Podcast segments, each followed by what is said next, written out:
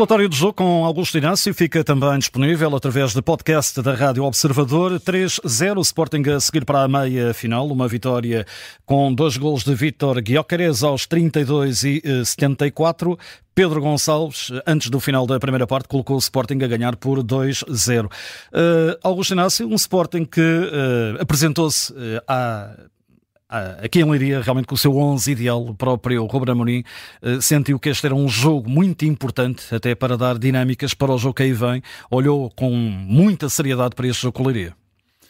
Sim, o Sporting sabia que este era um jogo muito importante, porque isto é o jogo do mata-mata, quem perder fica fora. O Sporting sabia, sabia e sabe eh, que ganhando o jogo ia para as meias finais, por isso o Ruben Amorim utilizou os melhores jogadores que tinha no momento e, e deixa-me dizer que eu não concordo muito com aquilo que Pedro Gonçalves disse na flash interview, quando disse que estava, o Sporting estava com um bocadinho com falta de ritmo. Não é por três dias que se perde o ritmo, pelo amor de Deus. O Sporting não imprimiu a dinâmica que costuma imprimir, porque o União de Leiria estava muito fechado aqui, a, atrás, tentou o jogo em profundidade, que nunca, nunca deu resultado, a não ser uma vez, e, e mesmo assim a bola, a bola foi ao lado. Claramente só deu suporte na primeira parte, alternando aqui ou lá uma ou outra velocidade, mas sempre um jogo num ritmo muito baixo. E o Sporting foi criando oportunidades. Kamichek eh, foi realmente um, um, bom valor para, para a União de Leiria, não deixando de sofrer golos na primeira parte, então na segunda não.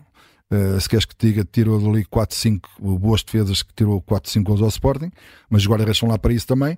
E o que é certo é que o Sporting, depois, através de um, de um pontapé de canto, faz, faz um grande gol para o Guilherme e logo de seguida faz, faz o 2 a 0, matando completamente aquilo que era a estratégia do, do, do União de Leiria, que era retardar ao máximo o, o gol do Sporting.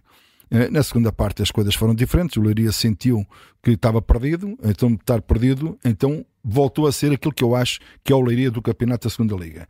Uma equipa quando tem bola assume, vai para o ataque, pressiona o adversário na frente, e foi isso que fez no início do jogo com, o Sporting, teve uma excelente oportunidade de fazer um 2, não conseguiu, Uh, e o Sporting depois faz o 3 a 0 um, ehm, que matou completamente o jogo e já sabe que nestas coisas ehm, quando uma equipa depois se estende e está sujeito depois a levar com a bola em profundidade como disse o Rubem Amorim bem uh, o Guilherme geralmente é muito forte nesse, nesse, nesse tipo de jogo e o não de Leiria um, viu-se e desejou-se para que o resultado não fosse mais volumoso. Dizer que o Leiria sai daqui com, com, com uma cara lavada, é verdade que sai com a cara lavada, não foi goleado, é uma cara lavada, mas eu esperava que aquilo que o União de Leiria fez na segunda parte fizesse na primeira. E o jogo na, na segunda parte teve um outro ritmo, teve uma outra, um outro entusiasmo que não teve na primeira parte, porque na primeira parte era só estarmos aqui a perceber quando é que o Sporting iria fazer o gol, porque já sabia que o Leiria para chegar à frente ia ser muito complicado, como acabou por ser.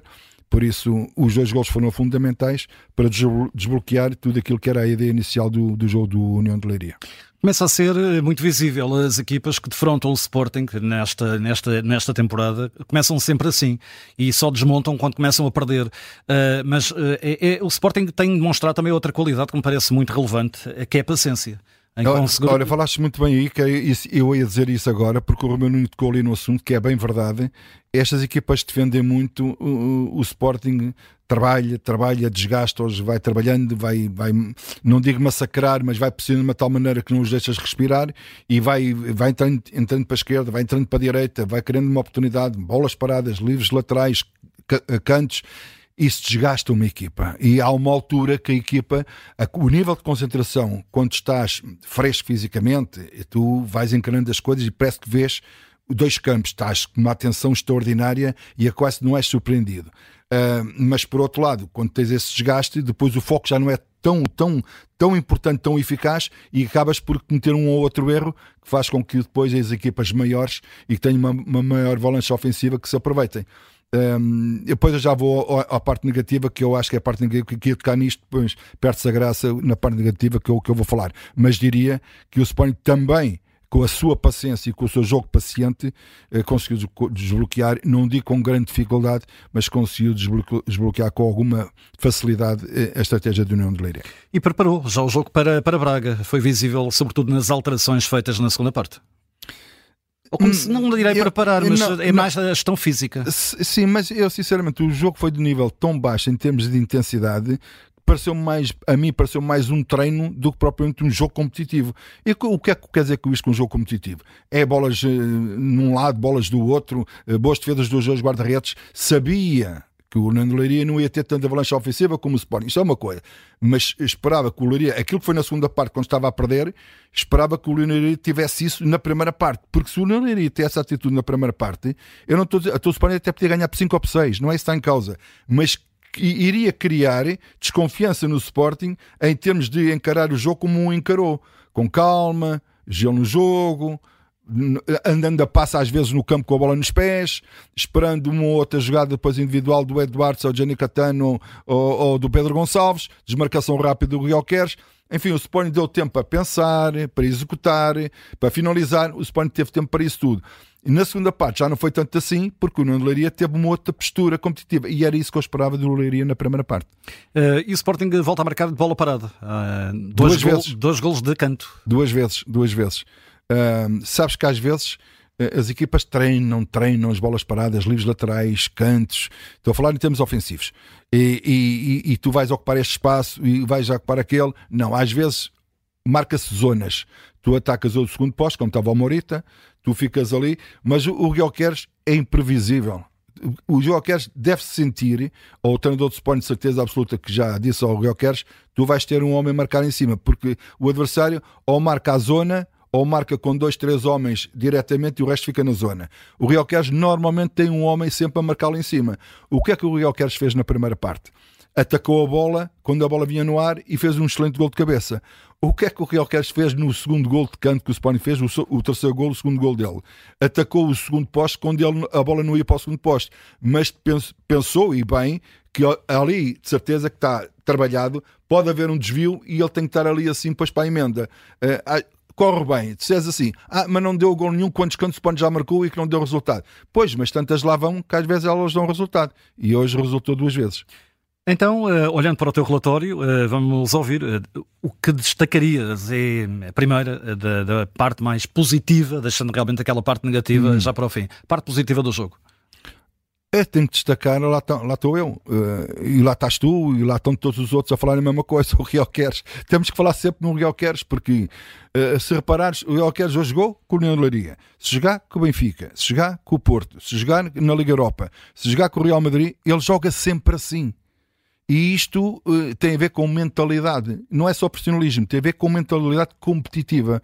É, entre aspas, um animal competitivo. E tanto para ele dá como jogar com o Leiria, como jogar com o Oriental, como jogar com o Real Madrid. Para ele é igual porque aquilo é um jogo competitivo ele é, tem que ser sério. E depois pede ao treinador para não sair, porque quer jogar, quer jogar, quer jogar às vezes há aqueles jogadores que dizem assim: ah, é coleiria, é, oh mister, deixa-me descansar aqui um bocadinho. Não, ele quer competir, gosta de competir e tem alegria de competir.